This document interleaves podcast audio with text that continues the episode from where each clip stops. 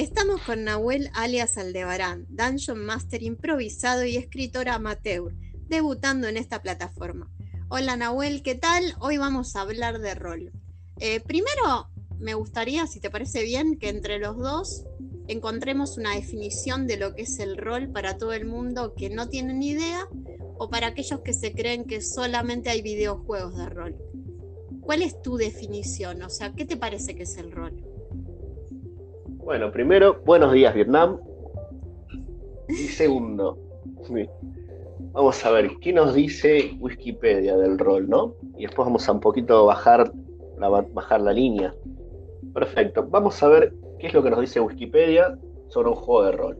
Dice un juego de rol, o JDR, por sus siglas juego de rol o role playing game, en inglés RPG, es un juego en el que uno o más jugadores desempeñan un determinado rol, papel o personalidad.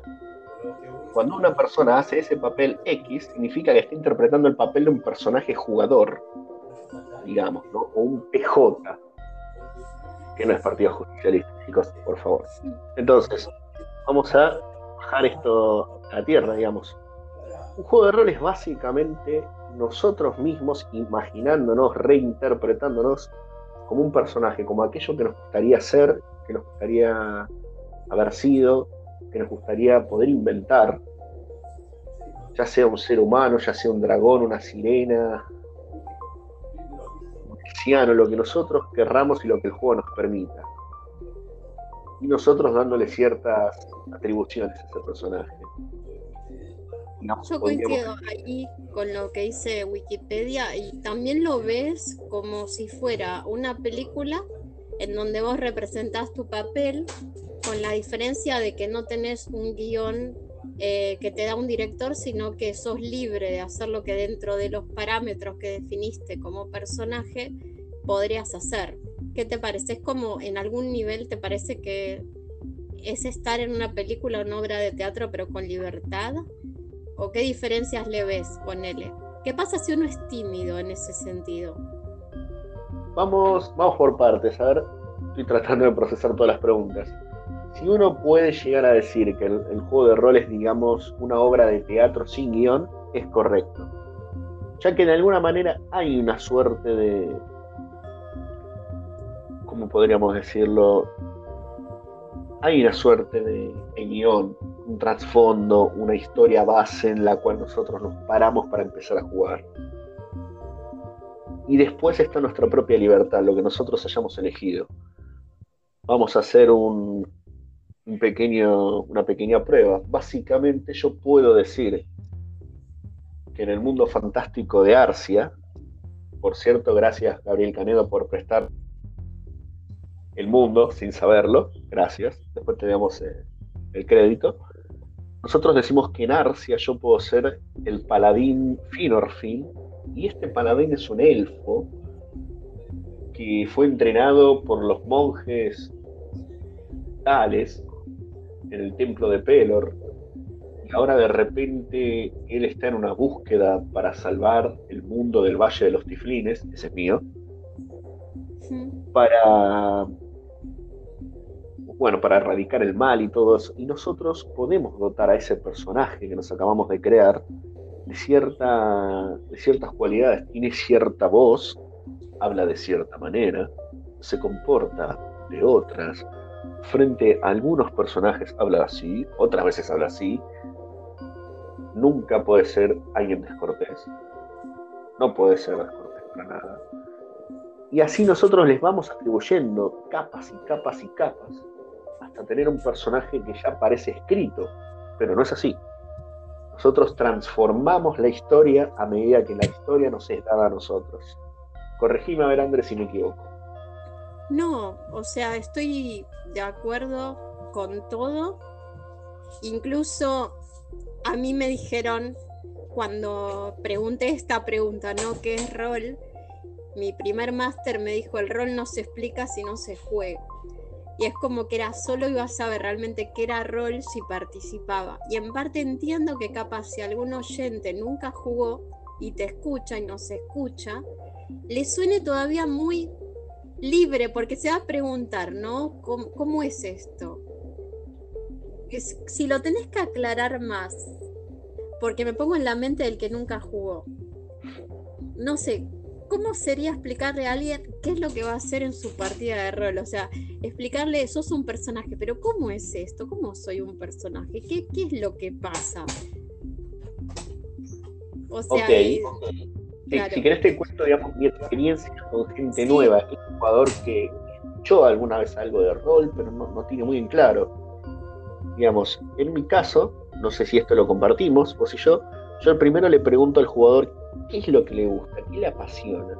Porque, digamos, yo creo que esto no se habló todavía, pero en la concepción, más ahora con series como Stranger Things y otras cosas, uno imagina los juegos de rol son meramente calabozos y dragones, o D&D, Dungeons Dragons, bla, bla, bla. Entonces, quizás a la gente no le gusta la fantasía medieval, quizás uno prefiere digamos, un mundo de tinieblas, un mundo quizás más cercano donde hay criaturas fantásticas, pero conviviendo en una realidad moderna, en una actualidad. Y de repente ahí sale otra, por ejemplo, otra posibilidad. Vampiros. Vamos a suponer que nuestro jugador X le gusta la temática de vampiros, vio alguna que otra película de Twilight, no me mates. Eh, sí, se comió de vampiros. son vampiros raros, pero hay vampiros para todos los gustos. Vampiros que brillan con la luz del sol. Mira. La Lugosi está revolcándose en la tumba. Pero bueno. Y entonces nosotros, a esa persona que le gusta esa ambientación, que está más predispuesta quizás a comprometerse con esto que le vamos a ir pidiendo, le vamos haciendo quizás algunas preguntitas, ¿no? Como para ir sacando ese personaje de adentro, de manera, eh, ¿cómo lo podemos? De manera orgánica, ¿no? No sé si me explico con eso, Andrea. Sí, pero no forzarlo. porque está perfecto, pero para que entiendas del otro lado, estás hablando de, estamos en un mismo lugar físico, en una habitación, eh, un comedor, que puede ser porque necesitamos una mesa, ya van a saber por qué, y vos estás preguntándole a la persona, o sea, en general el rol cuando se puede se juega cara a cara. Porque capaz que la gente ni siquiera cree que esto se puede desarrollar sin necesidad de nada más que papeles, algunos lápices, dados, que después vamos a hablar de eso, y la, el contacto de la gente. O sea, vos le estás preguntando eso y él está quizá delante tuyo primero, claro, primero está bueno, está bueno lo que comentaste. Está perfectamente, es perfectamente válido aclarar a la persona que este es un juego cuyo principal elemento no son ni lápices ni papeles, sino la imaginación, al menos desde mi punto de vista.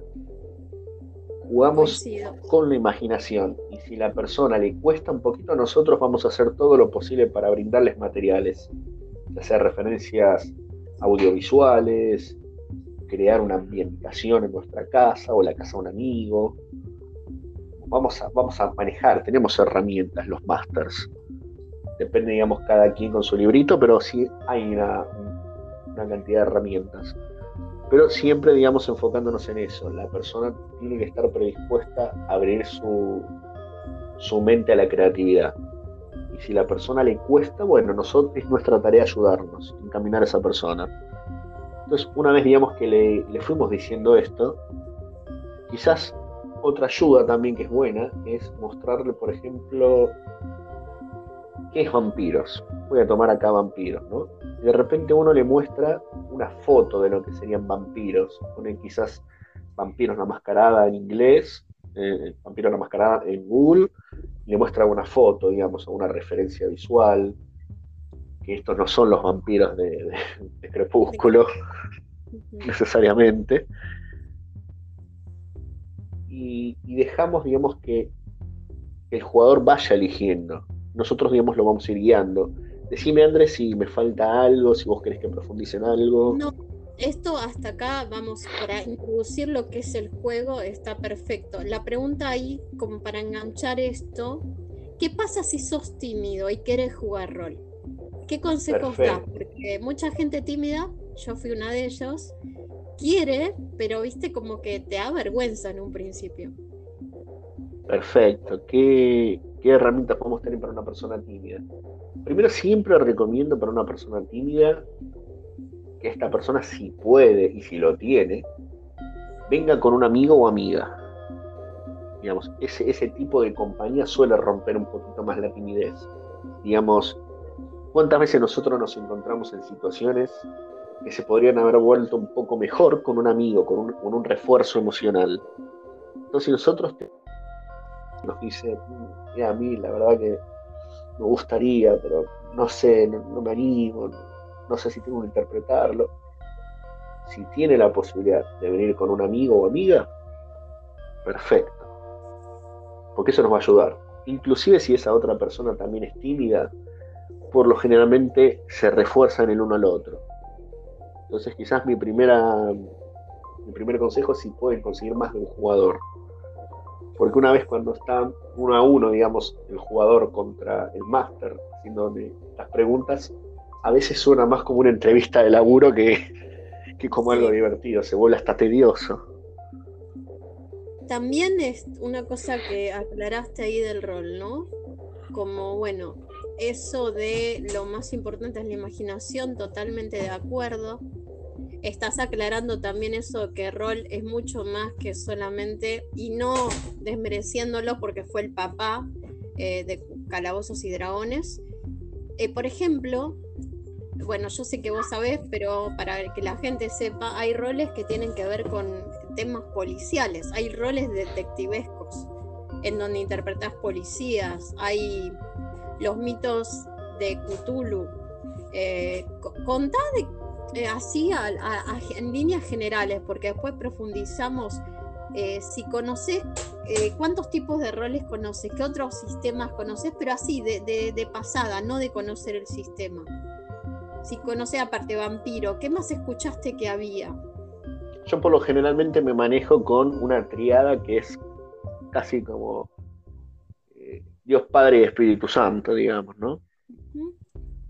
Que es la primera con la que quizás la que quizás todos vemos eh, en las películas, en los libros, en cualquier, en la cultura popular, que es, es de Dungeons Dragons. Quizás es lo que, con lo que primero empezamos. En mi caso, mi máster, que aquí me está entrevistando, nos hizo empezar no con D&D, sino con, eh, con una, suerte de, de, casero de zombies, que era carne podrida.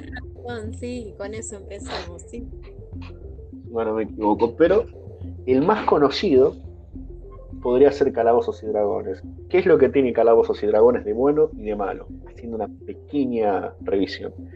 Calabozos y Dragones es un mundo enorme, vasto y ya está constituido. Uno puede agregar, pero si uno le falta imaginación a veces o le cuesta, ya puede tomar partidas que ya están hechas, mundos que ya están creados, personajes también que ya están nivelados, creados y, dispuestos en ciertos lugares como para hacer la partida más entretenida.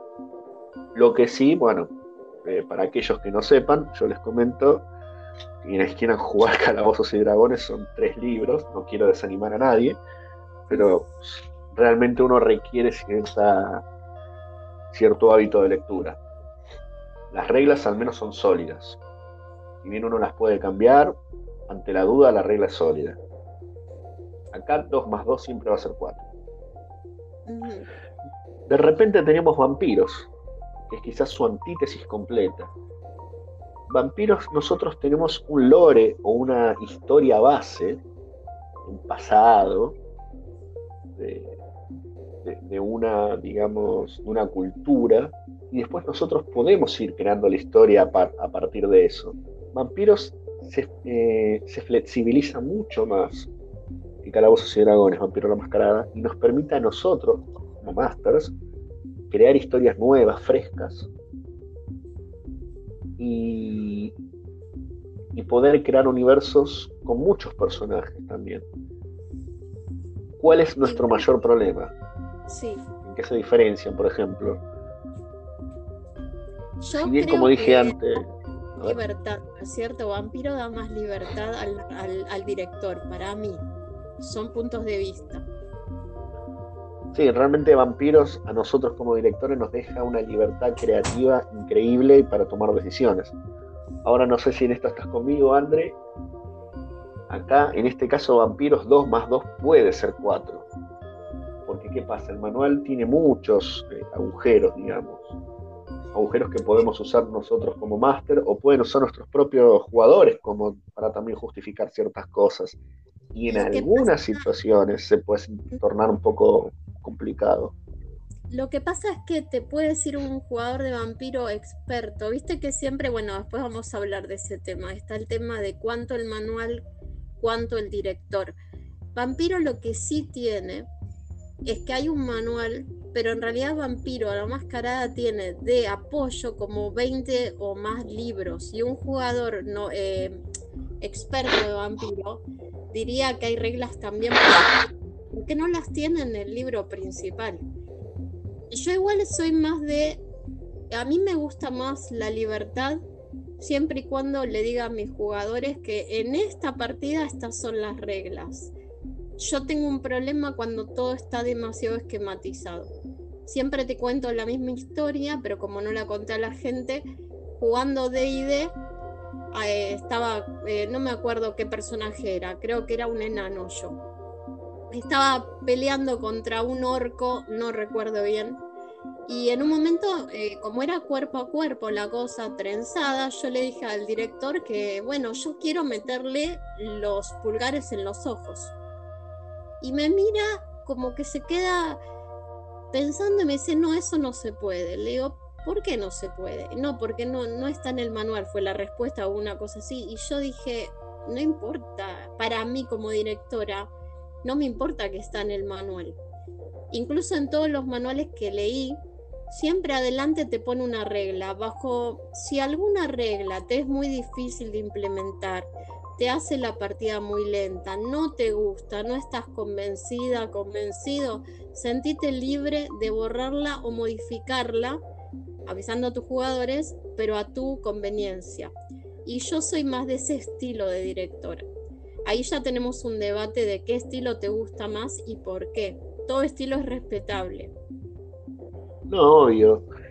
Eh, lo que tiene es que eh, por lo general, no digamos la, gente que fuimos conociendo, eh, que juega D&D, por lo general tiende a apoyarse en el manual como si fuera el piso en el que caminamos.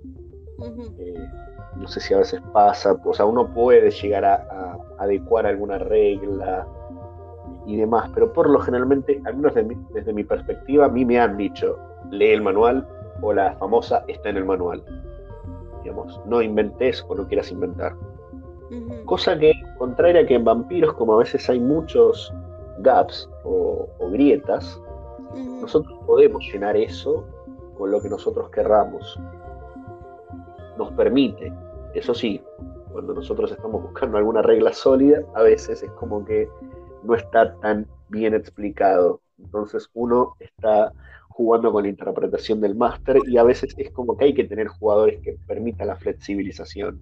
Es que o no está en el libro principal, entonces se te hace tedioso, capaz tenés que ir a buscar el libro de los Giovanni para ver realmente, eh, o sea, es como que por eso yo creo en el equilibrio, en una cuestión de eh, permitirle también a una creatividad. Yo tuve un solo máster de D&D que el manual, dos, perdón, dos máster de DD, que el manual lo tomaban no tan a la tremenda y te soy sincera, y como siempre digo, son opiniones, no es que digo que tiene que ser así, pero fueron las partidas que más disfruté. Lejos. Eh, las otras me cuesta, es un sistema y conozco mucho ya. Creo que lamentablemente, y eso a algunos lo voy a horrorizar del otro lado, perdonen, pero es el que menos me gusta y no es por el mundo. Me pasa esto con las reglas, me siento como encerrada en algún nivel. Eso me pasa personalmente. No sé qué te pasa a vos con D&D, si qué te gusta, qué no te gusta hasta ahora, ¿no? Hasta la experiencia que tuviste hasta ahora con el sistema. Lo puedo poner de, cierta manera. Yo, por lo general en D&D tengo dos masters, conozco dos masters, que cada uno, digamos, tiene un estilo propio nosotros tenemos un máster que se llama Gaby o Gabriel, que es muy flexible eh, a la hora de jugar DD. Es una persona que conoce muchísimo el manual, pero él deja que la historia tenga cierta elasticidad. No es una persona que va por las características, que va por las estadísticas o, que va más por el manual. Uno, él permite. Sí. Y después tenemos otro, otro máster que se llama Mariano, y él sí es más, eh, más sólido en eso, se apoya más a las estadísticas, más en si un ataque conviene o no conviene por el tema de, que haga más o menos daño. Y a veces los jugadores, yo creo que acá hago un hincapié en esto. El máster tiene que saber con qué jugadores también está tratando y adecuarse a los jugadores. Porque nosotros, queridos amigos, nos debemos a ellos, no ellos a nosotros. Es cierto. Entonces, si nosotros jugamos con gente que no sabe mucho, no le podemos decir lee el manual o está en el manual. No somos ese profesor de, universidad que nos dice está en el PDF, chicos. No seamos ese tipo de, de máster. Si, si, ustedes eventualmente quieren jugar, quieren probar, por favor se los digo. Creo que se los decimos los dos. Andrea, no sean esa persona. Tal cual, porque aparte lo alejas e incluso lo puedes hacer pensar que es aburrido el rol y lo que el rol nunca debería ser, si, si es bien llevado, jamás es aburrido se me conecta con otra cosa, porque mucha gente lo pregunta, sobre todo los que no conocen. ¿Por qué te pensás que el rol tiene mala fama? ¿Por qué dicen que es peligroso? O sea, ¿qué peligro hay? Realmente, de, corazón, ¿vos sentís que puede haber algún peligro que uno está jugando con las mentes? ¿Viste? Yo eh, leí, antes de hacer esto, las opiniones negativas del rol. Y, por ejemplo, lo que leí fue... A ver que era eh, una manipulación mental que los chicos y grandes, porque no son solo chicos los que juegan, obvio, eh, no saben después distinguir la realidad de la ficción. Eh, cosas que me parecen tan fuera de lugar, es como que, como si fuera un culto. Y entonces quería como hablarlo también y que digamos que eso está muy errado, que no tiene nada que ver el rol con eso. ¿Qué te parece a vos? Me parece que estas son esas típicas charlas de cafetín y si nosotros queremos dar una respuesta real vamos a tener, a tener que explayarme, así que voy a pedirle un permiso a Andrea porque esto va a ser largo, quizás voy a tratar de me callo hasta que vea que haga silencio así te dejo hablar, dale. Perfecto. Bueno, ¿dónde comienza esta idea de que los juegos de roles son perjudiciales, son malos? La realidad de esto, querida audiencia, es que esto se remonta, casi se puede decir, no solo a los comienzos del juego de rol, de los juegos de rol o la idea del rol, sino con el auge de lo que se puede llegar a, decir como la contracultura o la destrucción del sueño americano. ¿Por qué digo americano? Nosotros nos tenemos que situar que todo esto, lo que nosotros conocemos hoy como juego de rol, constituido como tal, viene de Estados Unidos, gente, y viene del principio del siglo XX o sea, a principios de 1900. ¿Qué es lo que pasa? Chicos que querían, que tenían, ustedes tienen que situarse que en esa época no había mucha televisión, no habían computadoras, olvídense por favor de los celulares y tablets y, demás. Uno si quería divertirse estaba con sus amigos, salía, caminaba, jugaban a la pelota si querían, a cualquier tipo de deporte, juegos de mesa. Con el correr del tiempo los juegos de mesa se van volviendo monótonos porque uno ya sabe cómo, funcionan. Entonces a veces uno pide más, pide más. Y cuando a nosotros no nos lo da la empresa X, nosotros empezamos a fabricar nuestras historias. Ahí es donde viene un joven Gygax a empezar a crear historias con sus amigos, empezar a crear modelos mezclando juegos como el Tech, el Risk, y otros juegos más que ahora realmente no me los acuerdo, hasta constituir lo que podríamos llegar a decir las bases de los juegos de rol. Mezclando varias temáticas, porque no se olviden chicos que en esa época se leía muchísimo, muchísimo. Habían historias de todo tipo, no solo historias de corsarios, piratas, monstruos, sino también empezaba el auge de la ciencia ficción creadores no se quedaban atrás, devoraban todo lo que podían. Historietas de superhéroes, revistas eh, baratas de impresión corriente, como pueden ser los llamados pulp fiction, cuentos, cuentos de todo tipo, enciclopedias, no es todo lo que pudiese ser generar algo nuevo, divertido, lo tenían. Entonces ahí se fue configurando, digamos, esta idea de juego de rol. Es una historia que nosotros vamos creando con personajes que van teniendo ciertos matices dentro de un mundo que nosotros vamos creando y modificando. Ahora, ¿dónde viene la parte, digamos, negativa? Bueno, como ya dije antes, el rol realmente requiere una carga de lectura importante, requiere de una imaginación, pero requiere de, conocimiento. Entonces, nuestro mayor problema es que todas las personas que, que juntaban estos requisitos que acabo de decir eran los mal llamados nerds. Malditos nerds. Entonces, ¿qué pasa, muchachos? Todos vimos alguna película en donde estaba el típico alfenique con anteojos gruesos, con el pantalón subido hasta por encima del estómago, una camisa, una calculadora en el bolsillito, granos por todos lados, peinadito de raya al costado de rulos, y que siempre aprobaba cálculos. Entonces, ese es nuestro estereotipo de nerd, nuestro estereotipo que nos dio Estados Unidos. Y lamentablemente siempre nos lo dio como aquella persona abusable, esa persona endeble, que no tiene aspiraciones en la vida, que no sabe jugar al fútbol americano y demás, todas esas cosas peyorativas, porque la verdad son eso, fueron creando este estereotipo de nerd. Este, este ser abusable, al que le hacían bullying, en su momento era gracioso, quizás era gracioso lo que le hacían. Después cuando fuimos creciendo nos dimos cuenta que no. Ahora quizás pueden ser nuestros jefes, eventualmente. Claro. recuerden que el karma es una perra, siempre lo digo. No sé si lo puedo decir en este canal, pero es la realidad. Entonces, ¿qué pasa? Esas personas querían cosas nuevas. Y dentro de las cosas nuevas, las cosas no conformistas, las cosas que no estaban dadas por un establishment o el gobierno, empezó lo que se llama la era de la rebeldía, los 60, el Flower Power, y principalmente chicos, lo digo acá, porque seguramente varios vieron eh, Stranger Things, el rock. Con el rock todo esto. Con el rock vino una ambientación, una música, una rebeldía, un ideal nuevo, todo un mundo de sensaciones prohibidas.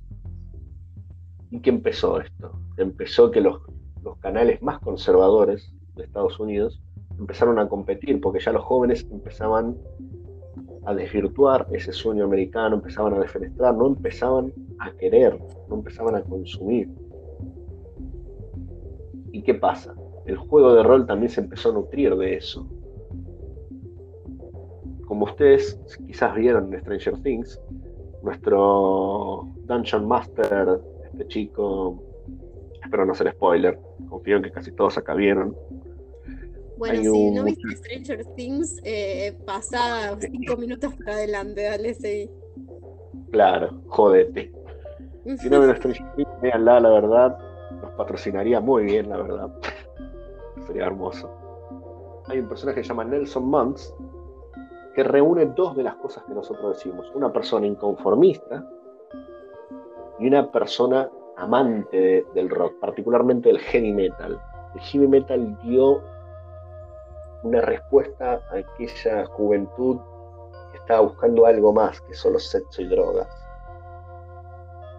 Dio fantasía, dio ambientación, dio una, un escape a la bronca quizás a veces, dio mundos fantásticos. Y todo esto se fue combinando con el juego de rol y de repente también el juego de rol terminó cayendo en ese estigma del heavy metal. Ya de repente eran los jóvenes que escuchan heavy metal, que hacen pactos con el diablo, que, este, juegan, que leen libros donde invocan al Señor de las tinieblas, tentáculos que salen de las habitaciones y toda esa pedorrada que nosotros vimos día a día. No sé si acá le pregunto a nuestra querida, nuestra querida entrevistadora si alguna vez sufrió quizás su juventud algún estigma de esto. No, o sea, sí sufrí el estigma de nerd, porque en, a hoy por hoy en, las películas viste que cambió mucho lo que sería nerd. Hoy un nerd es visto como alguien exitoso. Pero en la época que nos tocó crecer y bueno, en, mi juventud es como ser, estudioso es una cosa peyorativa, es malo. Más si te gusta. O sea, e, es bueno si hasta solamente por la nota, pero si para colmo disfrutas aprender y al que le gusta el rol también en parte Disfruta aprender porque los manuales en algún nivel te piden una exigencia, aunque sea básica. Hay una lectura, aunque sea básica. Pero el estigma de, rolera nunca lo viví. Pero sí escuché, por ejemplo, sí, no miento, sí lo viví una vez. Cuando a mi tía le conté que jugaba rol y en un momento me miró como diciendo, tené cuidado. Y fue como, pero ¿por qué? O sea, estoy hablando de algo totalmente inocuo. Eh, yo creo que tienen la idea, no sé si te acordás que hubo un caso, un asesinato, creo que fue en Japón. Si mal no recuerdo, de un chico que jugaba rol y mató a los padres con una katana. Yo tendría que googlearlo, pero hubo asesinatos de gente que jugaba rol, pero son contados con los dedos de la mano y en todo caso creo que no es el juego es como la gente que mata y también eh, juega al Call of Duty, pero no es el Call of Duty el problema, para mí es un problema psicológico de la persona que lo sacó por ese lado, como puede sacarlo por otro lado. Por eso lo que también te quiero preguntar es eso, es sacar ese estigma de que un grupo de rol es un culto, como lo tienen en Stranger Things, porque ahí está muy bien reflejado y, mostrarlo como lo que es, que es algo no solo normal, sino creo yo sano, porque en realidad socializás y porque todo ser humano sabe la diferencia entre fantasía y realidad. ¿A vos qué te parece? Nosotros cuando roleamos, ¿somos manipulables? Esa idea de, uy, te están lavando el cerebro. ¿Vos qué le dirías a alguien que te dice eso? ¿Qué le diría? Bueno, vamos a partir por una base, voy a abstraerme un poquito de lo de rol y lo voy a volver a traer, lo voy a mechar. Últimamente la tendencia en videojuegos, videojuegos ya avanzamos más de 60 años, es la de, digamos, hacer juegos más realistas, que los gráficos sean eh, más reales, ver arrugas, texturas, marcas. ¿Y qué pasa? Sentirnos inmersivos, digamos, la inmersión, la capacidad que tendría el jugador de sentirse que está en el juego. Ahora, ¿qué pasa con esto? Unas personas, algunas personas creen que al, o sienten que al sentirse tan inmersos en esto se pierde la línea entre la fantasía y la realidad. Voy a poner otro ejemplo, acá que nos dijeron.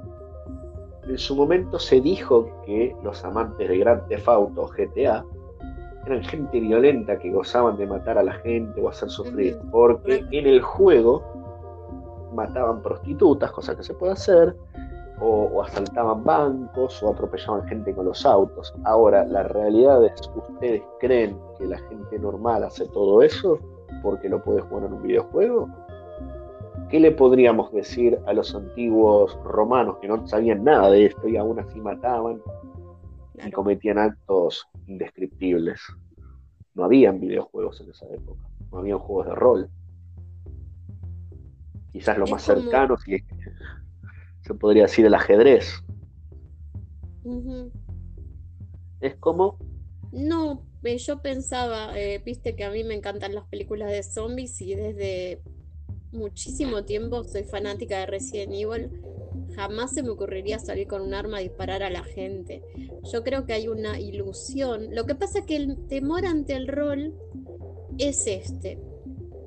Creen que uno, si juega rol, yo te digo desde los comentarios que he recibido, no comprende la diferencia entre la realidad y la fantasía. Como eh, si uno cuando te pones en personaje, no sé, es como que perdiéramos la capacidad de salir del personaje, cosa totalmente eh, tonta porque lo puedes justificar desde otro lado. ¿Qué pasa con los actores de cine entonces?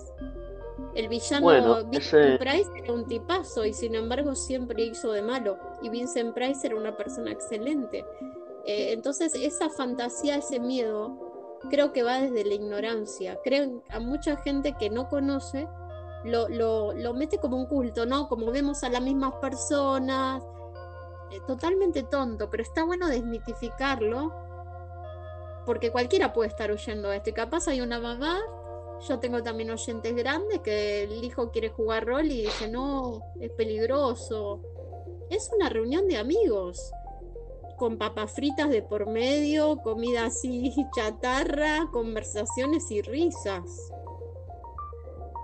Vale la pena aclarar una cosa, claro. El desconocimiento. Nuestros padres, no voy a hablar de, mis padres, pero digamos las generaciones que empezaron a ver estos estigmas, ¿no? Vamos a poner en contexto, sería una persona que ahora tendría alrededor de 40, 50 por ahí. Cuando eran niños, quizás sus padres estaban criados de cierta manera eh, para vivir 100% inmersos en la realidad. No había espacio para la fantasía ya que uno estaba trabajando las 24 horas y el trabajo era demasiado alienante como para permitirle a un ser humano imaginar algo más. Entonces esa persona que venía quizás justo interrumpía la, irrumpía la habitación de su hijo y lo veía disfrazado quizás con una cacerola en la cabeza, fingiendo que es Sir Wallace de no sé qué, y lo vio con un palo agarrando, golpeando ficticiamente a sus amigos, como si le estuviese derrotando un orco. Y claro, lo primero que se topa es que parece un idiota, porque no participa de esta, no es cómplice. Vamos a, vamos a explicar esto, las generaciones pasadas, las generaciones que ahora serían de nuestros bisabuelos, o quizás en el caso, en otros casos de sus abuelos, tanto, dependiendo de la gente, no, no, no concebía de esa manera la fantasía. Digamos, la fantasía era cosas para niños y eventualmente tenía que cortarse de raíz la fantasía. Pero ¿qué pasa cuando el fantástico se extendía? Lo veían como algo muy negativo, como que la persona no maduraba. Entonces, claro, esto se empieza a llevar y a llevar y el juego de rol permite esa cosa, por ejemplo, vamos a poner el, típico ejemplo, gente que venía disfrazada para compenetrarse un poco más, confeccionaba algunos disfraces, o se ponía algo, o, empezaba a impostar la voz, como esto y aquello, para divertirse más con sus amigos, pero, claro, los adultos veían esto como algo negativo. Entonces de ahí empiezan a hacer un poco ese estigma la típica, digamos, mi hijo, mi hijo tiene 15 años pero juega con sus amigos y parecen tienes de 8, los veo medio estúpidos, no están haciendo la tarea, así no se comporta un hombre, cosas así, digamos, ¿no? No les permiten crear, no les permitían crear, pero no, ojo, ¿eh? Yo acá una aclaración y seguramente Andrea vos estarás de acuerdo conmigo, no eran por malos, no eran gente mala ellos, simplemente eran gente que no entendía, y, eso que dijiste, Lada, está bueno porque también desmitificar otra cosa. Siempre se puede jugar rol.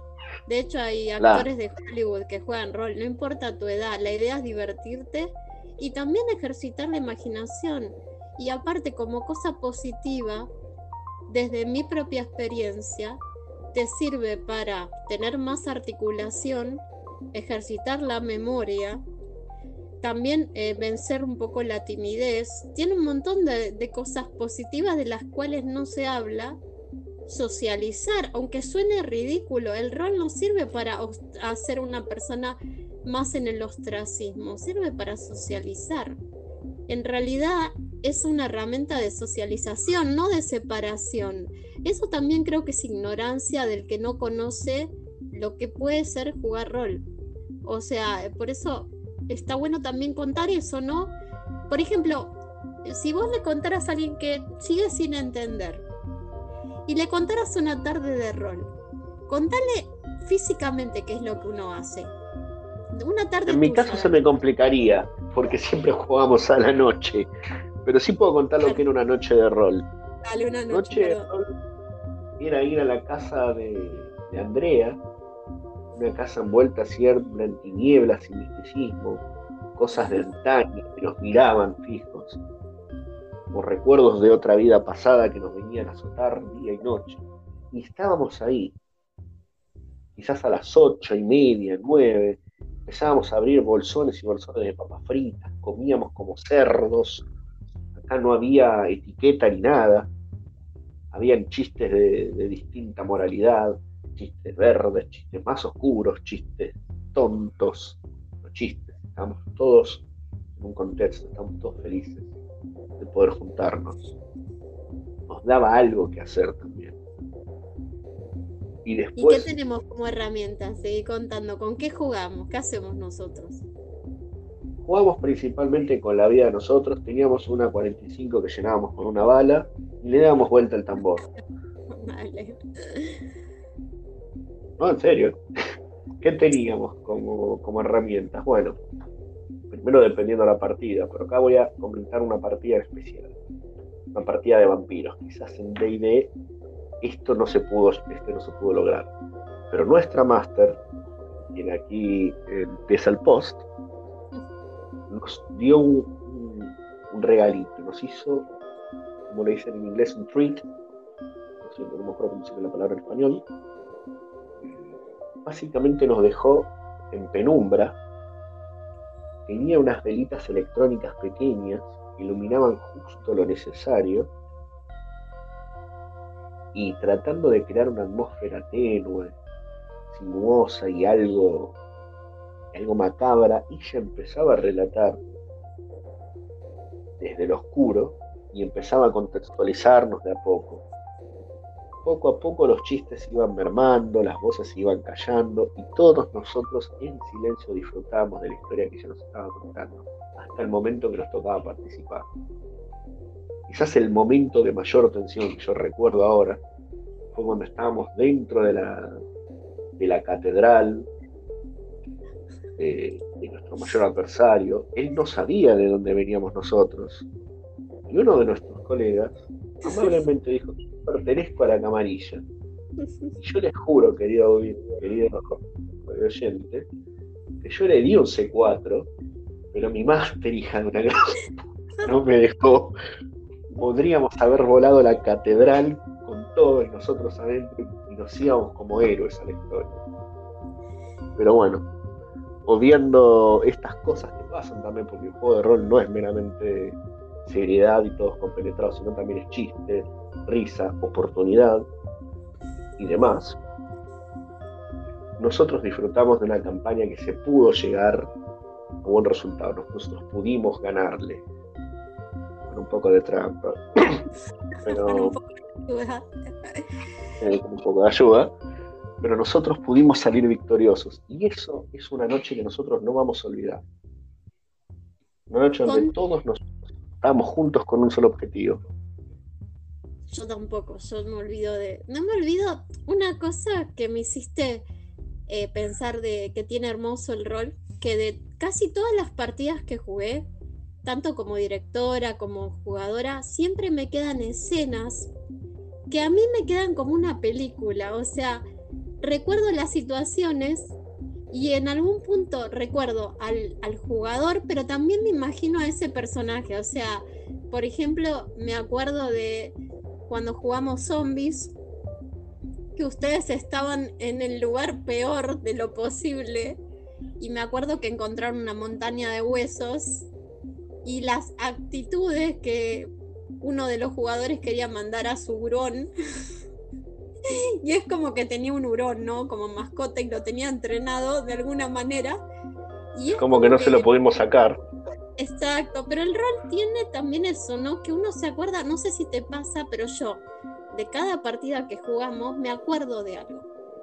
Eh, tanto de las de Discord, cuando no se pudo por la pandemia y todo, como de las presenciales, es como que uno tiene momentos, ponele, no me puedo olvidar más la discusión de mi personaje de Abby con el cura, mientras estabas vos, que eras mi primo, citando pasaje de la Biblia. Y vale la pena aclarar algo, me permito aclarar algo porque esto es importante.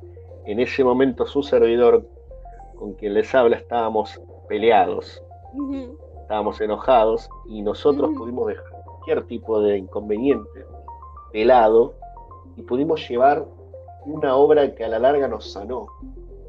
Fue un tal Cual, tal cual. Y quedó maravillosa, esa escena quedó maravillosa.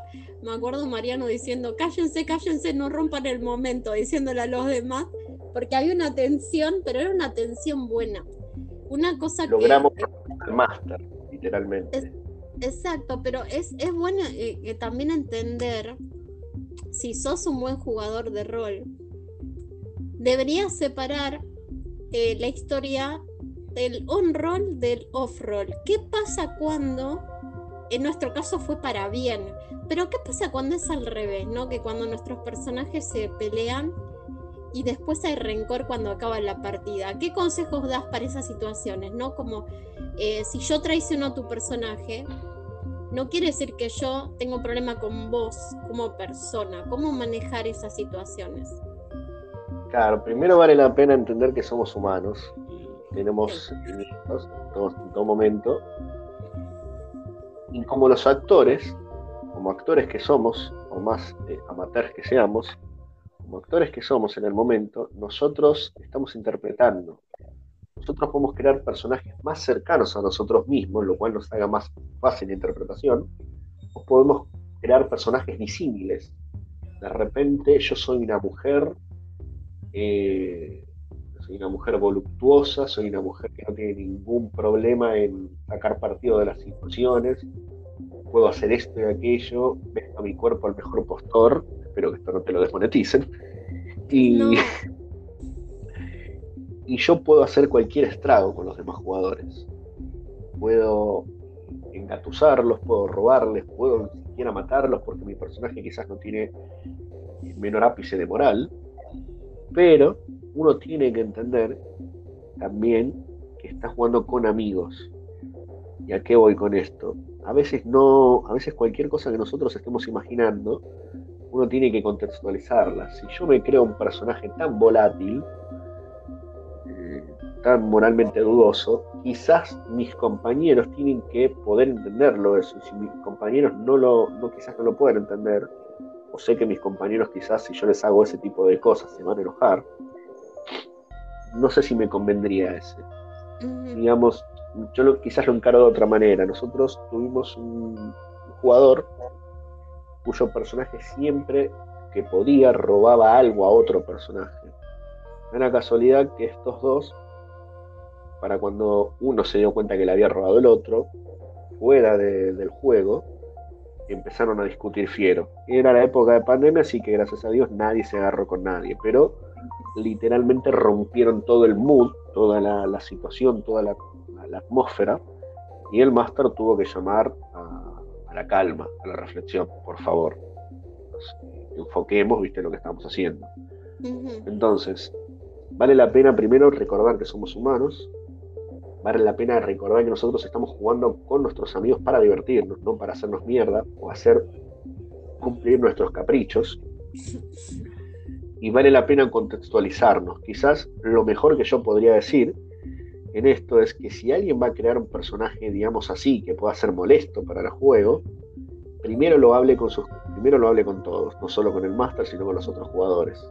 Y si los otros jugadores de alguna manera acceden a esto, bueno, eh, ante, ante, la, ante, la, menor discusión, bueno, se hace un parate y se explica, ustedes accedieron a esto y lo que está haciendo de alguna manera eh, no se condice con lo que él dijo, así que lamentablemente lo que está haciendo es, entre comillas, legal. También hay, como seguramente sabes, hay troles, hay gente que cuya, mayor, cuya mayor placer es romper la partida, generar momentos de tensión constantes, o, usar las reglas a su favor contra el máster. Contá eso, contá en el nivel, en el mundo de rol, ¿qué ¿a qué se le conoce como Match King? ¿Qué es eso? Match.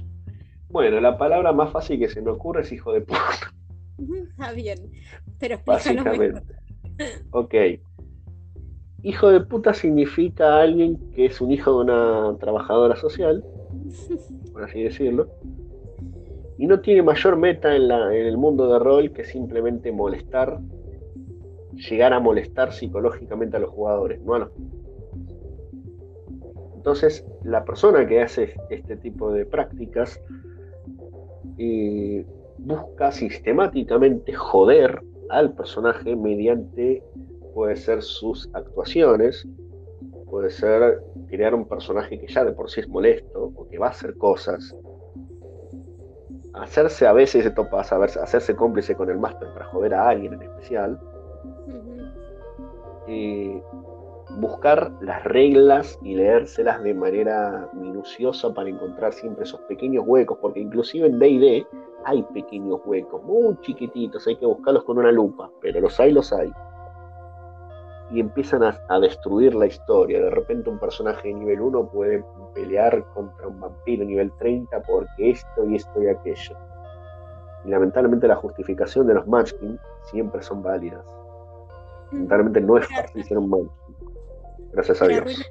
La historia, o sea, eso es lo que uno como lector y como jugador tiene que tener atención, porque la idea, a ver si me seguís en eso, es hacer las cosas desde tu rol de personaje porque es lógico para tu personaje, no hacer lo que nosotros conocemos como metajuego, que es usar las reglas a favor, haciendo que el personaje haga algo adrede porque sabemos que nos beneficiamos, pero no porque sería lógico que el personaje lo haga. Y es como que esa, gente en parte destruye lo que es la historia y lo que es la buena yo creo que es fundamental para jugar rol que haya siempre una buena vibra. Y ahí se solucionan cualquier problema. Tiene que ser gente madura mentalmente. Justamente esa actitud del matchking para mí es de inmadurez, de quiero ganar, cuando el rol no se trata de ganar, eso también está bueno. El ganar una historia para mí, ¿no? Y creo que estás de acuerdo, es vivirla, interpretarla. No creo que sea llegar a destino. Mismo vos que... ¿Cuál es la finalidad del rol? ¿eh? Claro. ¿Cuál es la finalidad del juego de rol? Esa es una buena pregunta. ¿Llegar del punto A al punto B o disfrutar camino? Disfrutar, totalmente. Claro, entonces aquella persona que, digamos, nos está brindando su tiempo, su, sacrificio, el hecho de leer y crear, lo mínimo que podemos hacer es tratar de no faltar el respeto y seguirle en parte el juego. Porque esto, como su nombre lo indica, es un juego. Nosotros nos divertimos con, no a costa de. Así que el juego tiene que ser tan, eh, tan entretenido para el jugador como para el máster. Si alguno de estos dos eh, actores no disfruta, se va a ver afectado en el juego en sí. Entonces, si el Munchkin suele a veces perjudicar a uno de ellos o a los dos, para diversión propia.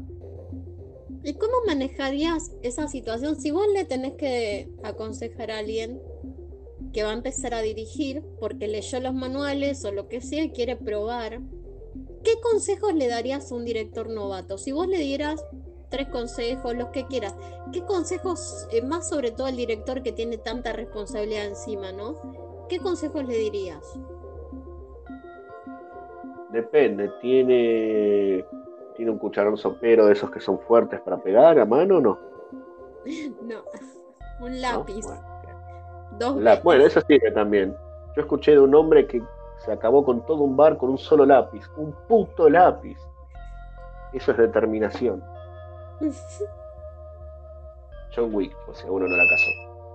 Eh, no, yo tenés razón, me olvidé, tenés razón, Keanu Reeves. Claro.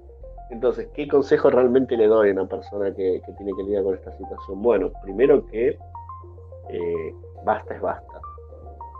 Nosotros escuchamos ahora estas frases con el tema del acoso en general, pero esto también es una suerte de acoso. Basta es basta. Entonces, no tengan miedo de parar una partida. Ustedes, porque esto es un juego entre amigos. Como Andrea dijo antes, esto es un juego para generar comunidades, gente nueva que se conozca, gente que ya se conoce, que disfrute el doble. Entonces, no teman decir basta, no importa si los demás jugadores se lo estuvieron fumando y dijeron, bueno, pero vamos a seguir, vamos a seguir, me lo fumo porque esto, la historia está buena, el tema no te vas a soportar. No, basta. No tengan tampoco miedo en encarar a esa persona que está dañándonos de alguna manera.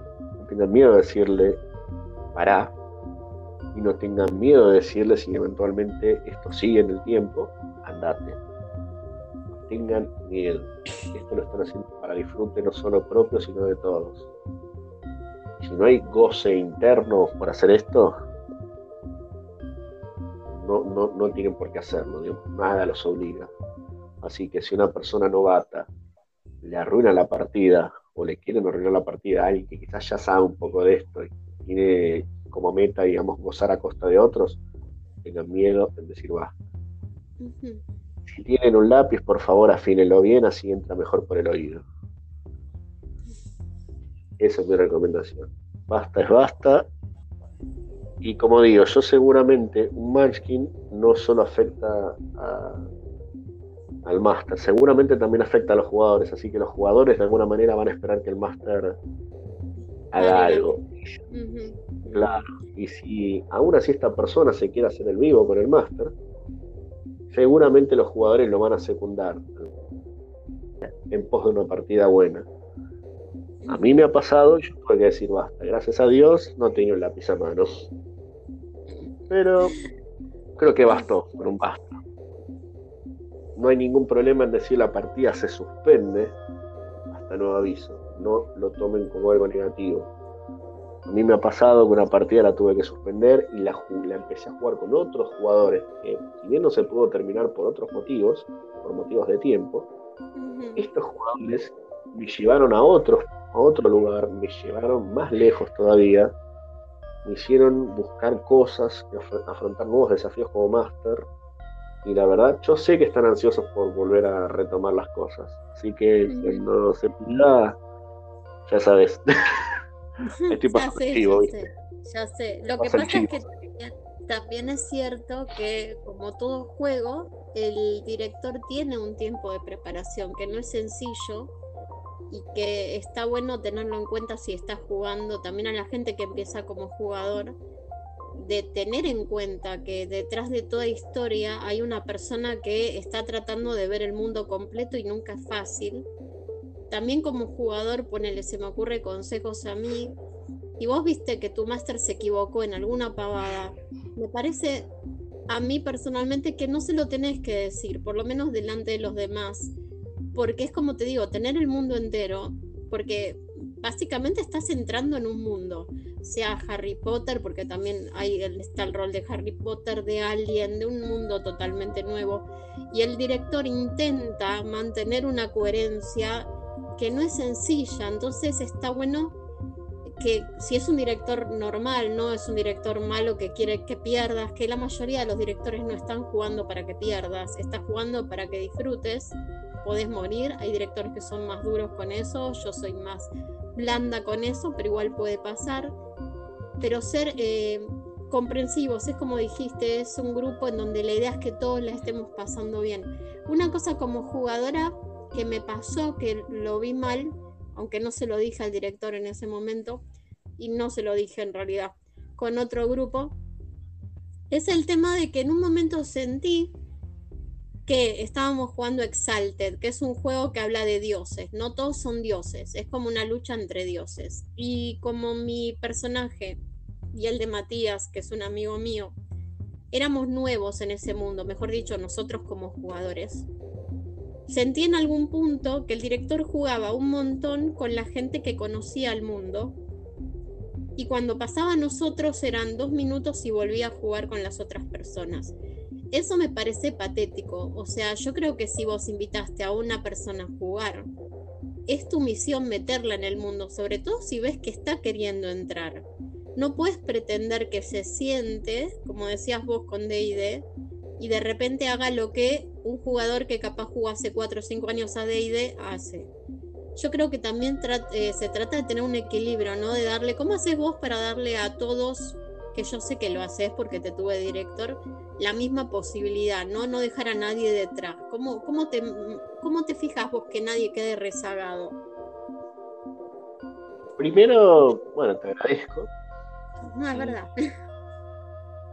Segundo, digamos, es algo complicado. Uno, yo creo que como directores uno tiene que conocer a su público, digamos, a su a aquella audiencia que le va a dar esta historia. Entonces, ¿Qué es lo que significa? A medida que nosotros entramos en personaje, nosotros hacemos una conexión también con el jugador. El jugador nos va a contar su historia. Ya no conocemos si es un amigo, fenómeno. Pero si es un amigo de un amigo, alguien que quizás no conoce o es tímido o, dice yo nada más conozco a esta persona y, a, ellos dos no los conozco y a vos tampoco te conozco. Es nuestro deber de alguna manera integrarlo a esa persona. Así vamos a saber más. Medida que esto va pasando, nosotros vamos interactuando mejor y vamos entendiendo cuáles son las dificultades de cada uno.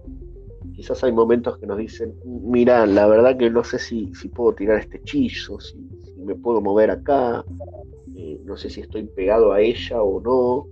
Y ahí están nosotros, digamos, darles espacio. Después también tenemos otros jugadores que son divas, son divis divis, super divis, quieren el centro, el spotlight, digamos, la luz del reflector, quieren pararse en medio. Con, con, eso, porque ahí te lo digo porque me es re importante, cómo manejar eso, porque como directora también se me complica cuando tenemos el que quiere ser el protagonista, y es bueno saber que en el no hay protagonista, somos un equipo. ¿Cómo se hace? Perfecto. Primero, como digo, digamos, conocer a nuestros jugadores. Si nosotros sabemos que en vez de tocarnos un Munchkin nos tocó una Divis Divis, tenemos que primero encontrar la manera de darle el momento justo para que no, digamos, no nos, vamos a decirlo de esta manera coloquialmente, no nos cague la escena, digamos.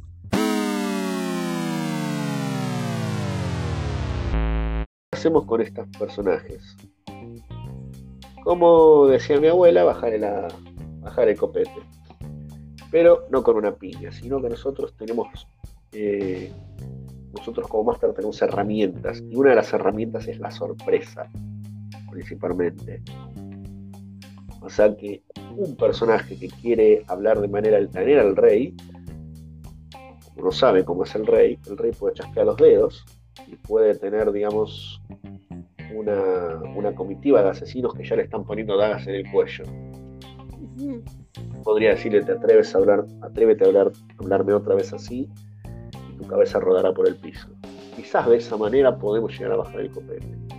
Si nosotros no queremos recurrir a esto, podemos crear personajes igual de intelectuales que de alguna manera le, generen este desafío, esta confrontación, que no sean endebles, personajes que son capaces de mantener una, un intercambio de opiniones, un ida y vuelta, un vaivén, y salir victoriosos de esto. Todo esto depende, digamos, del máster, si es un máster con cierta experiencia o un máster quizás un poco más tímido, pero realmente quiere imponerse. En mi caso, por lo general, no tengo ningún problema en cortar a una escena, no tengo ningún problema en decirle a una persona off-roll que vaya cortando, porque si no, los demás se aburren. Ustedes piensen que la partida ideal para mí y acá me voy un poquito del tema, es de cuatro jugadores, digamos, no la partida ideal, la partida máxima. El número de jugadores máximos para mí, el ideal, el máximo, y ahí realmente no pasaría, son cuatro y un máster. Tres y un máster es el número ideal para mí. Tres y un máster es el número ideal. Dos y un máster es una buena partida. Una persona y un máster es un desafío. Pero más de, más de cuatro ya es un quilombo ustedes piensen que mientras que uno de ellos está contando lo que está haciendo, los demás están escuchando y la atención promedio de una persona casi desde 15 minutos. Yo diría, para mí, honestamente, esto lo podemos debatir, se redujo para mí. Así que ustedes piensen lo que es escuchar a una persona que está hablando quizás por 15 minutos de lo que él haría, de lo que él más. Se vuelve tedioso. Y uno ya empieza a agarrar el teléfono, empieza a mirar la mosca, quizás empieza a notar alguna de sus Claro, empieza a notar algunas de sus compañeras femeninas o masculinos, porque no. Es un mundo, es un mundo abierto. Entonces, nos perdemos. Nos perdemos. Lo que hay que hacer es que cada uno diga lo necesario para añadir, que ninguno quiera resaltar acá. Lo que resalta realmente son las escenas. Un consejo, lo que resalta no son los personajes, realmente son las escenas lo que hagas con ese personaje. Voy a poner un pequeño ejemplo. Este ejemplo de cuando Andrea y yo éramos primos, mi personaje por lo generalmente no resaltaba porque siempre tenía eh, el spotlight, sino resaltaba porque metía dos o tres palabras de manera no la palabra, me sale la palabra en inglés eh, de manera astuta, irreverente mm. pero de repente tuvo un momento digamos de, redención cuando defendió a su prima cuando de repente todas estas actitudes de niños eh, se iban por una actitud más madura y literalmente sin quererlo robamos la escena sin quererlo robamos la escena una escena muy linda. Y para, el que está escuchando, contales un poco de, qué venía la cosa, porque es como que no van a entender de qué estás hablando, cómo era. Si mal no me acuerdo, el personaje que encarnaba nuestra querida Andrea era de Abby, una, una, una adolescente, muy adulta también, que iba a encarar a su padre, un reverendo estricto, creo yo, desaprobaba un poco su estilo de vida, para un acercamiento con esta persona y su primo, de alguna manera un vago irresponsable, un poco maduro, soñador, iba a, encararla, a ayudarla como un apoyo moral, pero él se vio cohibido al principio, ya que no tenía mucho para decir, realmente le tenía un cierto pánico, y Abigail se intentó defender como pudo, ante, digamos, eh, la sequedad y la, de alguna manera, hostilidad de su padre. Eh, este personaje mío, que ahora no me acuerdo cómo se llama, sacó de la galera. ¿Cómo?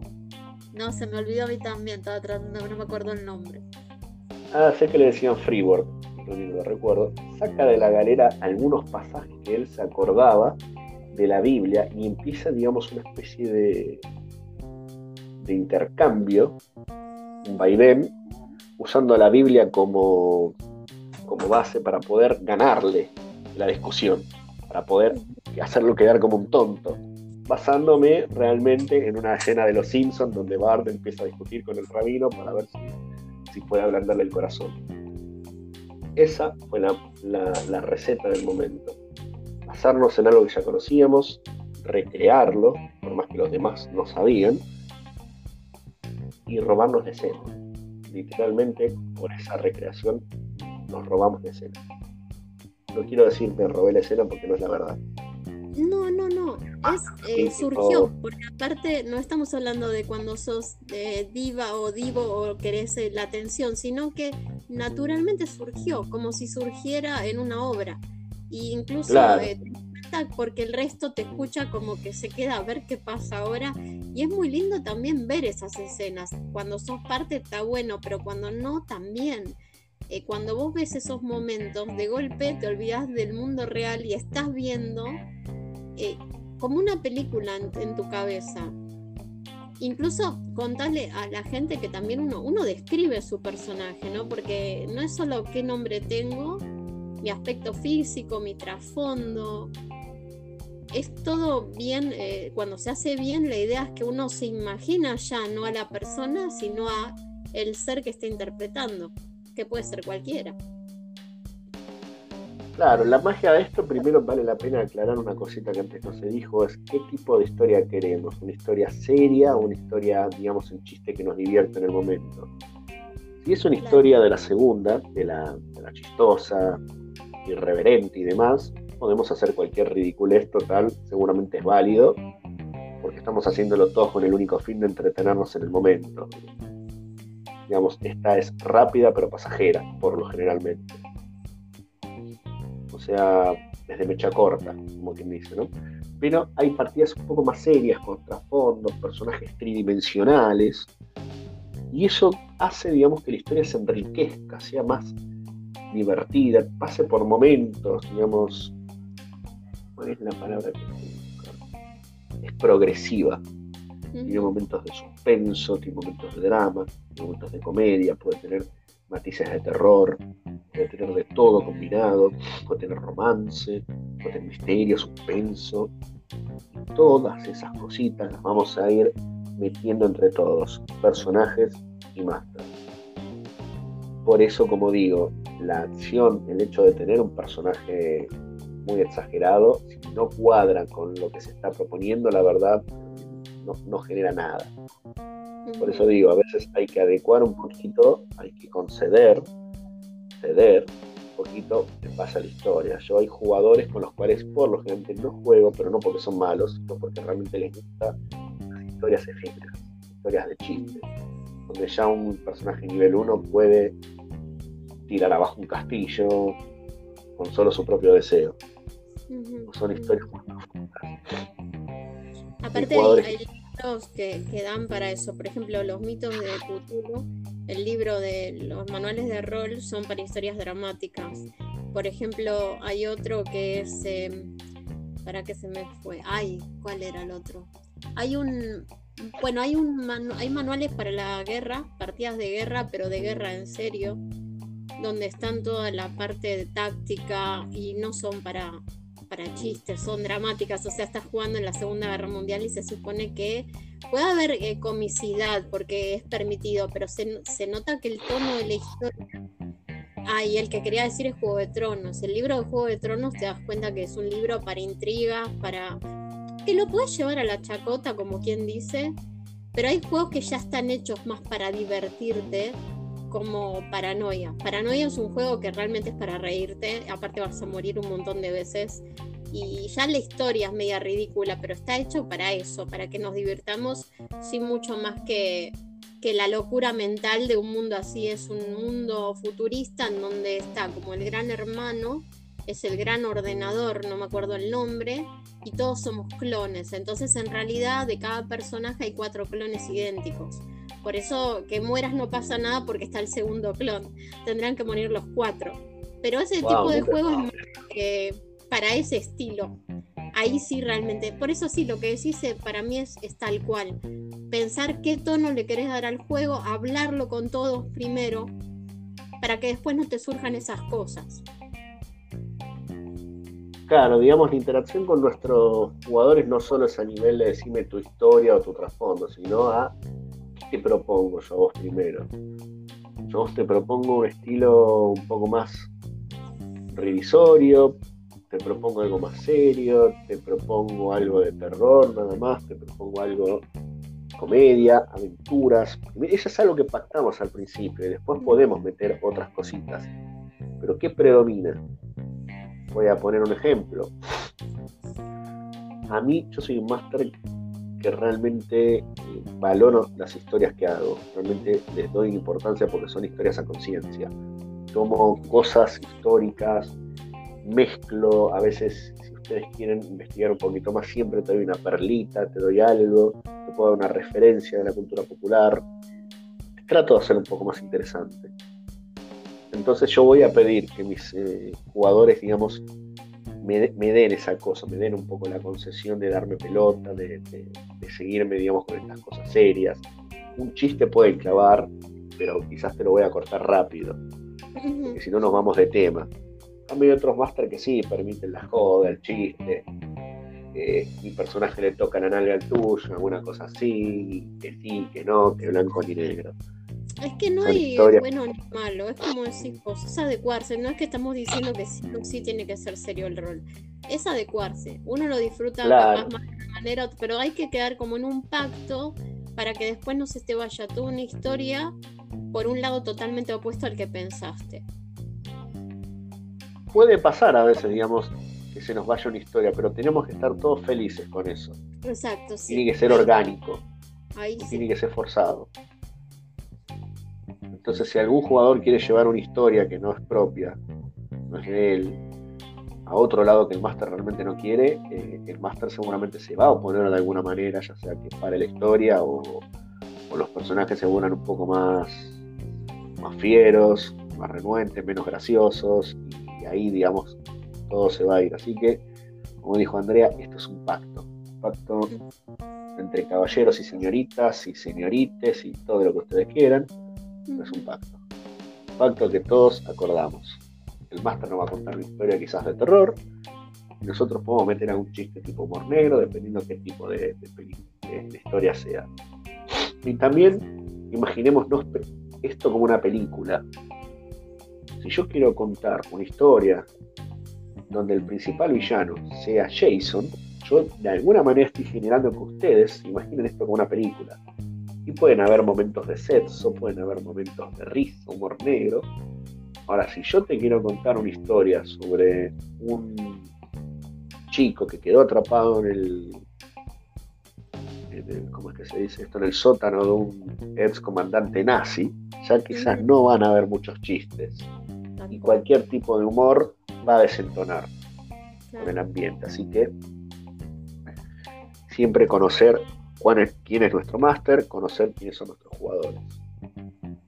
Pero creo que nos fuimos millas y millas de lo que me habías preguntado antes. ¿Por qué la estigmatización, digamos, de.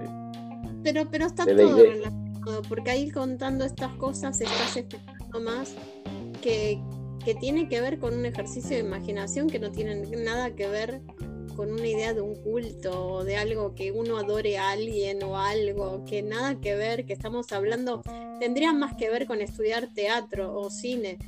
No tiene nivel de comparación con lo que a veces la gente piensa. O sea que yo siento que sí contestas en parte. Eh, yo, yo, siento que se tendría que entender a esta altura que no tiene nada que ver con algo negativo. No sé si vos le dirías algo negativo, ya que estamos del rol. ¿Qué, te parece que es negativo? A ver, yo no le encuentro cosas negativas, no es que quiero ser buena. Si el grupo Hay muchas es bueno, cosas negativas. A ver, ¿qué, qué, dirías? Principalmente el estereotipado. Vamos a, tocar estereotipos. Así que acá, atento la, la sensibilidad de cualquier persona. Yo tengo un primo, bastante joven. Él debe tener ahora 22, 23, yo tengo 31 y de alguna manera le quise mostrar este mundo, pero él, digamos, tenía a mano los prejuicios que le dieron Hollywood y, digamos, la cultura popular, y él no pudo salir de esto. Ahora, de alguna manera, a veces, algunos jugadores también tienden a reforzar estos, estos, estos prejuicios. Entonces, ¿qué es lo que pasa? Los que queremos salir de esto y queremos explicar que somos, que somos gente normal, digamos, como vos y como yo, como cualquier otra que está jugando un juego de fantasía, tiene que lidiar con algunos grupos que sí les gusta, digamos, sobre exagerar estas cosas. Pero yo no estoy hablando del grupo que realmente lo hace porque quiere, sino estamos hablando de aquellas personas que ya lo hacen para reforzar un estereotipo negativo. Digamos, no había nada por ejemplo, voy a decir esto. Este chico Gabriel, esto no es de rol, pero viene a colación. Tenía, era miembro de un coro, un grupo coral, y una vez invitados a la casa, de, la casa de Gaby, porque no tenía uno de los chicos, agarró una suerte de katana decorativa que tenía Gaby y empezó a jugar como si fuese un samurái, no sé qué, y a la casa. A lo cual Gaby se enojó mucho. Y esto es verídico. Si Gaby lo escucha esto, si llega hasta acá, porque son como una hora y media más o menos, sí, igual en dos horas se nos corta, así que nos quedan 30 minutos porque después se nos corta. Entonces voy a empezar a resumir. Básicamente hay gente que realmente cree que puede abusarse de que esto a veces es interpretativo para sobreexagerar esos y eso después termina siendo algo negativo. La gente que no tiene, que todavía no se acerca al mundo de la fantasía, cree que esto solo va de esta mano y no es así. Actores como por ejemplo Terry Cruz, juegan partidas de rol. Terry Cruz, aquel de, de Dónde están las rubias, juega partidas en, en YouTube. Y él no utiliza ningún tipo de disfraz. Y aún así él nos puede vender el personaje. Otro actor conocido que es el Papu de Papus, Joe Manganiello, también es de rol. ¿Y por qué nombra a Terry Cruz y a Joe Manganiello? Son actores que son súper valorados, super valorados en la cultura como hombres hermosos, los papitos, papus, y aún así ellos mismos vencieron esos estereotipos de nerd, de nerd, y son jugadores ávidos de rol, son gente que intenta traer el rol a la cultura popular, quitar estereotipos negativos. Otra cosa, digamos, negativa son los Munchkin, de los cuales ya estuvimos hablando. Sí. Gente que quiere la diversión a costa de los demás, no a costa de una historia.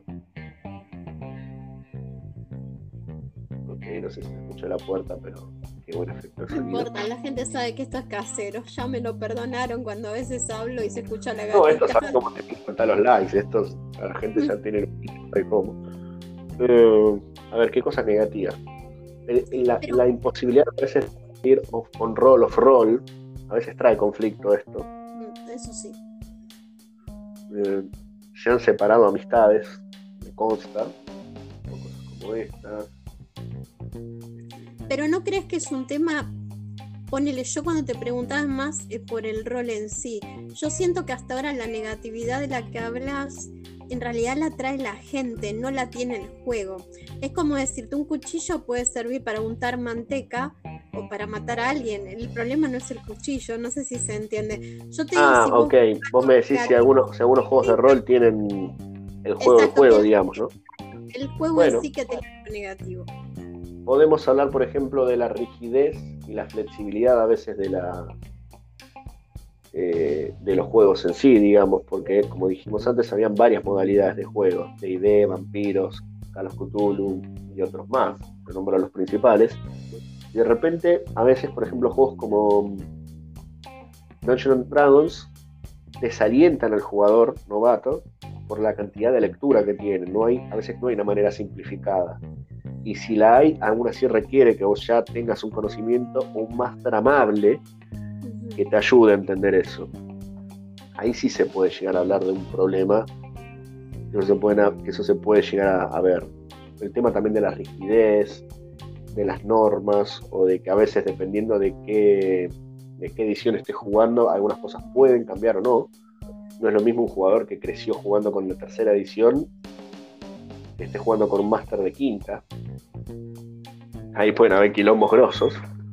Pero ponele, hasta ahora todo me parece muy light, por suerte. Yo lo que te digo es, ¿vos ves algún mal psicológico que te pueda dejar el rol? Esa es de esa idea, ¿no? Que el rol te manipula la mente. ¿Vos crees que algún juego, algún manual pueda hacer eso o realmente lo descartás por completo? Lo descarto por completo principalmente porque aun si algún manual intentase ese tipo de cosas, siempre actúa a nivel personal, digamos. Una persona que sabe diferenciar la- la lo ficticio de la realidad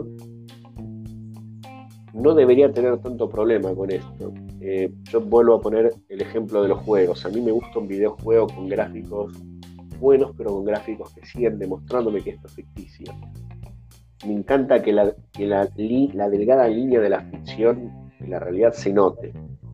No me interesa borrarla cada vez más y más.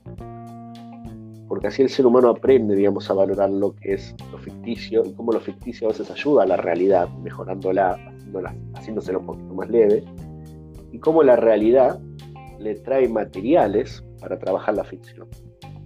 De alguna manera, una se ayuda a la otra, pero se diferencian. Entonces nosotros no podemos hablar de que la realidad y la ficción se, se empiezan a desdibujar nosotros no distinguimos los límites. Exacto, eso que Ahí pasan bien- ese tipo de cosas de un chico, un chico que quizás agarre, como digo yo antes, una katana y empiece a jugar en, la habitación de otro a, a- a costa de romper o de herir a alguien. Pero bueno, pero es la persona, claro, no es el Claro, juego, es la a persona. personal. Si realmente yo tengo que ser honesto, no conozco muchos juegos, eh, muchas variables de, de juegos de rol, pero los que conozco, los principales, nunca trajeron inconveniente, porque como digo, siempre es a nivel personal. Y desde el juego en sí mismo, puede, uno puede decir, a mí no me gustan las reglas de este, este es muy estricto o este es muy laxo, pero nunca traen esa, esa, esa, ese límite, nunca te llevan ese a manipular o a reinterpretar tu propia realidad. Esto no es Evangelion, chicos. Exacto, exacto.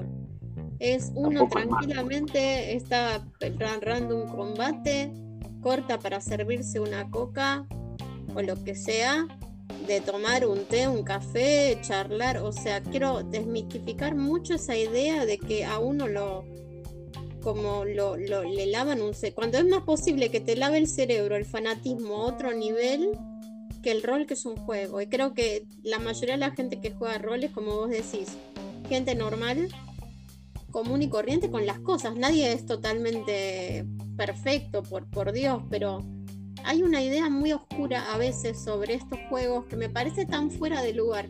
Quizá ahora Netflix haga que se popularice un poco, que no sé si está bueno tampoco. Eh, ok, podemos hablar. ¿Te gustaría eso? Quiero saber. ¿Te gustaría que se popularice? Dale, decime. Primero quiero hablar sobre el tema del fanatismo. El fanatismo para cualquier cosa es malo. No nos permite pensar o ver más allá de lo que nosotros creemos que es válido o no.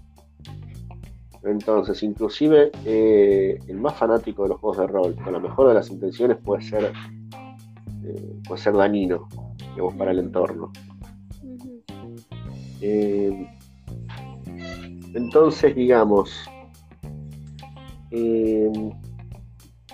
¿qué hace el fanatismo por la persona? El fanatismo ciega a la persona. Y de alguna manera, ¿cómo es que se dice esto? Jode al otro arrastra al otro. Entonces no hay que tener fanatismo por nada. Ni fanatismo por las reglas de D&D, ni fanatismo por vampiros, ni, ni Bocas mejor que River, ni viceversa. Esto existe para que todos juguemos y todos nos divertamos.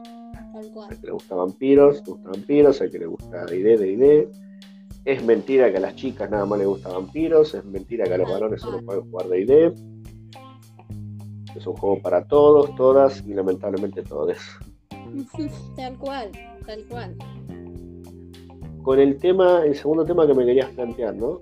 Eh, el tema de que ponerle, viste, como en internet, que en un momento era el grupo reducido, los que usábamos internet, era algo raro, algo nuevo. Y después se ah. popularizó y en algún nivel también, en algún nivel triste, a veces se, se pone mala la no Me acordé. A ver. vamos a explicar, digamos, qué es el grupo identitario. Mejor. Sí, sí. Grupos identitarios son grupos de personas que comparten una identidad, una cultura, vivencias específicas que no comparten con otros. Y penetrar de una cultura a otra, de un grupo a otro, es complicado. Es como lo que pasa cuando nosotros traemos a una persona que no es del rol, no es del palo, y la empiezan a mirar con una cara despectiva, digamos, vos qué haces acá, ¿por qué te burlas de todos nosotros, por ejemplo? ¿Qué te parece cómico si yo no hice ningún chiste, digamos, ¿no? Claro. Pasa. Nosotros tenemos el prejuicio, estoy hablando de, antropología, la antropología, nosotros tenemos el prejuicio positivo de alguna manera, que es con lo que nos manejamos el día a día, el prejuicio peyorativo negativo. Los niños, los, los bebés, de alguna manera tienen un prejuicio, pero es un prejuicio no dañino. Si un bebé, digamos, caucásico se topa con un bebé de descendencia afroamericana, puede ver quizás la diferencia, pero no va a dejar de jugar con este. Quiere jugar. No la valora. claro, es otro tipo. O sea, entiende que hay otro diferente a mí. Pero no lo pone ni arriba ni abajo, es distinto. Claro, no le pone juicios morales ni cargas, ni cargas éticas ni nada pero aún así le sirve para, para definirse a sí mismo y definir que hay un otro. A medida que vamos creciendo, nosotros vamos poniendo cargas, dependiendo de nuestro contexto y, demás cosas, y ahí es cuando nosotros cometemos el error. Y ahora, ¿cómo traigo esto? No? La verdad es que a través de casi todas las épocas, el hecho de decir soy un jugador de rol siempre nos trajo burlas, nos trajo soledad a veces, discriminación. Gracias a Dios ahora las cosas están cambiando por jugadores de rol que ahora son más socialmente aceptados y están trayendo, están desmitificando. Pero como siempre está, digamos, es como el famoso, la famosa respuesta rápida de el porque es lindo le permite, digamos. Pero bueno, vamos a contextualizarnos en esto. ¿Dónde empezó a ser popular el juego de rol? ¿Dónde empezó la cultura geek? ¿Dónde se empezó a popularizar? Mm, en materia de... Yo te puedo decir, al menos ahora se me ocurren dos etapas, quizás pueda agregar una tercera. La primera etapa es con los dibujitos animados, principalmente los dibujitos de origen japonés, con los Caballeros del Zodiaco, Dragon Ball Z, si uno quiere ir más anterior puede decir Capitán Harlock, Heidi, Trigun, Evangelion, es un punto de quiebre, tal y como Dragon Ball lo fue, Evangelion fue otro punto de quiebre, uno empezó a aceptar más, digamos, culturalmente era, estaba bien visto que casi todos los chicos viesen Dragon Ball Z. Claro. En otra época quizás no, si hubiesen dicho sos un friki de mierda, sos esto o aquello. Para chicos, sí, tal cual. Claro, pero la cultura vino a homogenizar a todos. Pero ¿qué pasa? Esto estaba bien y lo otro está mal, ¿no? Está bien que veas Dragon Ball Z, pero está mal que juegues rol. ¿Dónde empezaba a venir eh, la desestigmatización? No sé si existe la palabra, podemos decir que existe, si no, patente, Creo que patente pendiente. Yo diría que empieza a venir con las sitcoms, más precisamente con The Big Bang Theory, con la teoría del Big Bang, ah, que muestra a cuatro personajes geeks, no sé si nerds, en algún caso sí son nerds, principalmente uno de ellos con un cierto, no sé si la palabra es trastorno, acá me pueden corregir completamente, yo no tengo bien, digamos, la definición, eh, un cierto nivel de autismo. Sí. Que Sheldon. Espectro autista, creo que se dice, un espectro autista. Claro, eh, eh, tiene espectro Asperger. autista, que tiene Asperger, y de alguna manera toda esa mezcolanza, eh, esos personajes interesantes y obviamente la mirada de, de, de, la persona común, digamos, la persona básica que viene a ser esta chica Penny, cómo ve de afuera todo este mundo, cómo empieza a interactuar ella con ellos, como ellos vuelven a eh, retroalimentarse e interactuar con ella, se hace cómico y de alguna manera empieza a traer, digamos, modas, empieza a popularizarse, digamos. Aquel chico que siempre nos jodía ahora de repente quiere jugar de ID porque lo vio en una película o en una serie. A nosotros nos parece raro. ¿Por qué? Porque nosotros pertenecíamos a una cultura. La cultura era propia y quizás parte de esa cultura era no encajar con los demás. El hecho de que el jugador de fútbol, hablo en Argentina, ¿no? el, el pibe que siempre anotaba los goles y siempre se burlaba de nosotros, ahora quiera jugar de ID, nos choca. Porque quizás ese pibe antes nos basureaba. Porque ahora la cultura te lo permite, nosotros lo vemos más chocante. Una reflexión que me hizo Gaby es esta, interesante.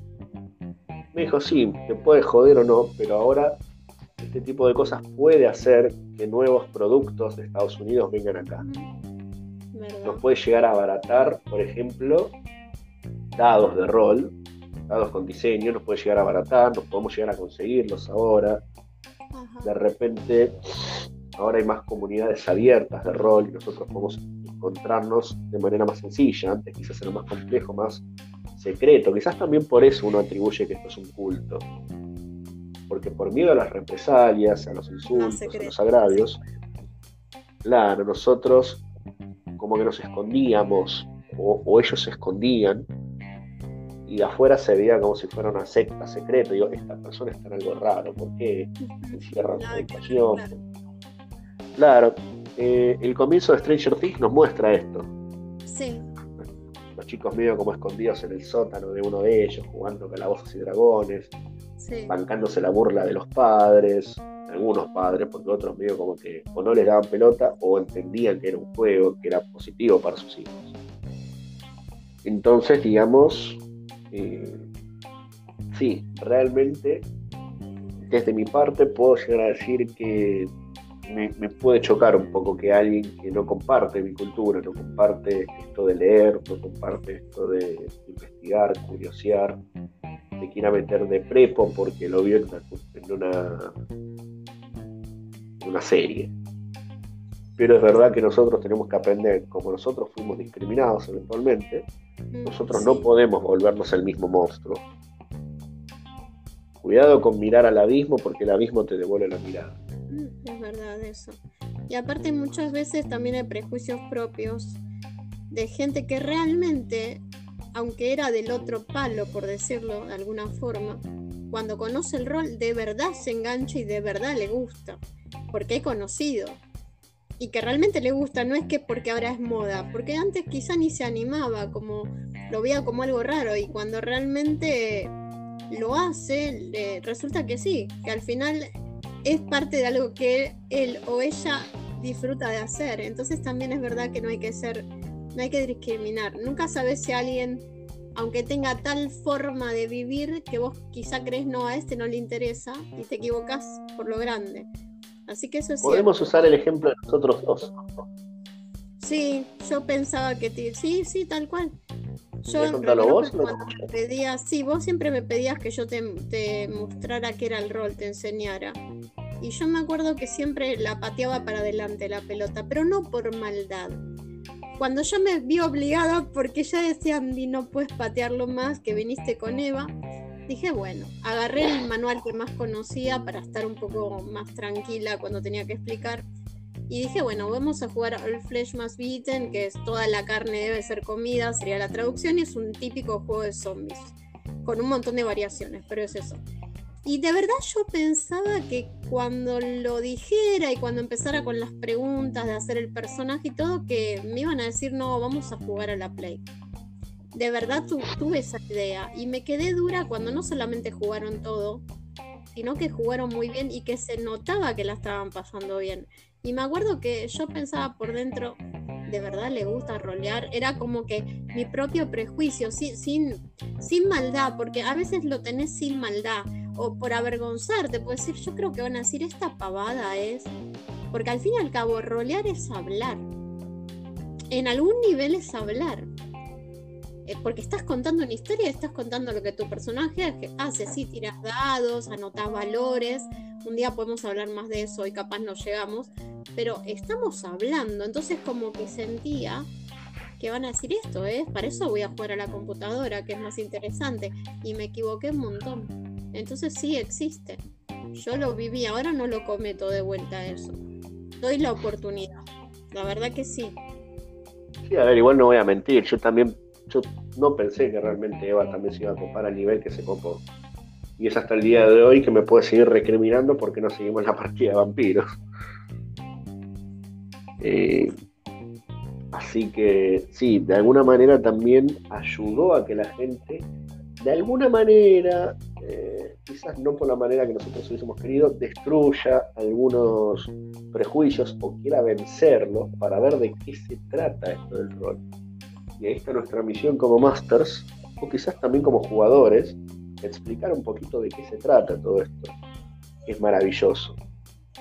Y a su vez, de alguna manera, nosotros ponemos en práctica todas esas cosas que a veces nos preguntamos en la primaria para qué carajo nos van a servir digamos, de qué carajo me sirve la geografía. Y acá lo podemos usar perfectamente.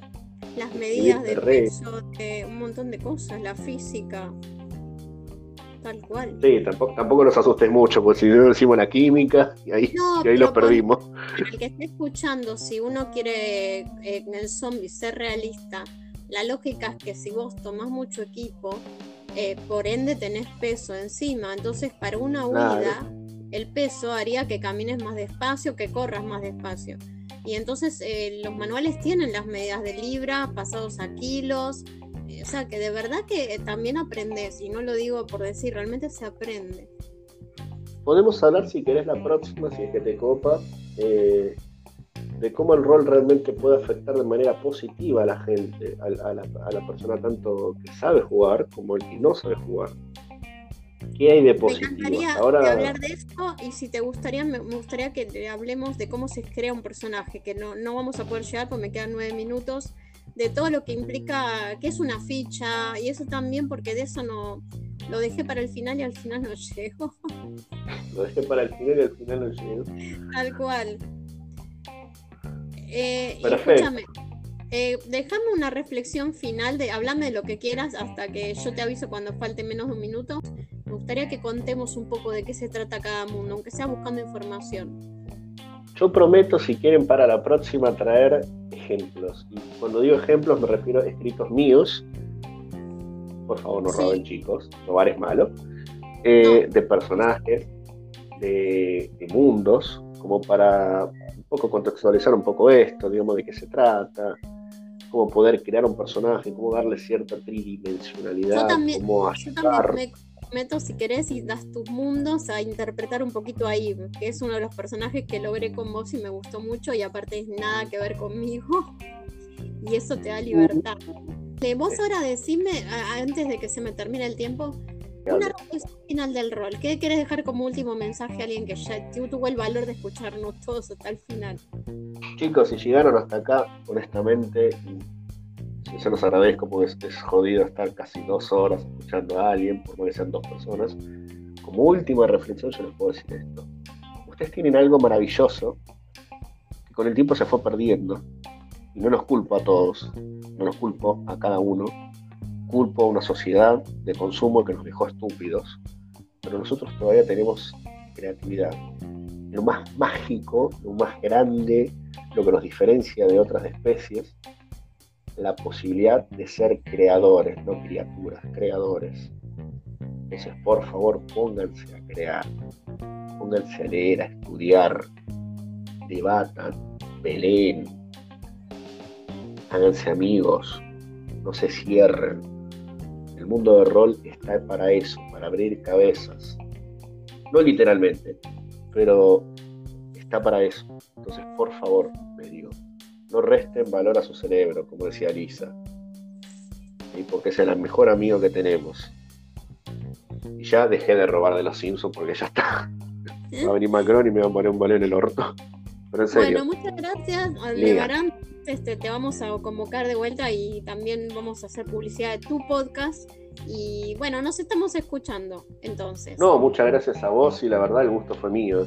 Espero con ansias escuchar a ver cómo quedó esta edición. Un besito. Buenas noches para todos.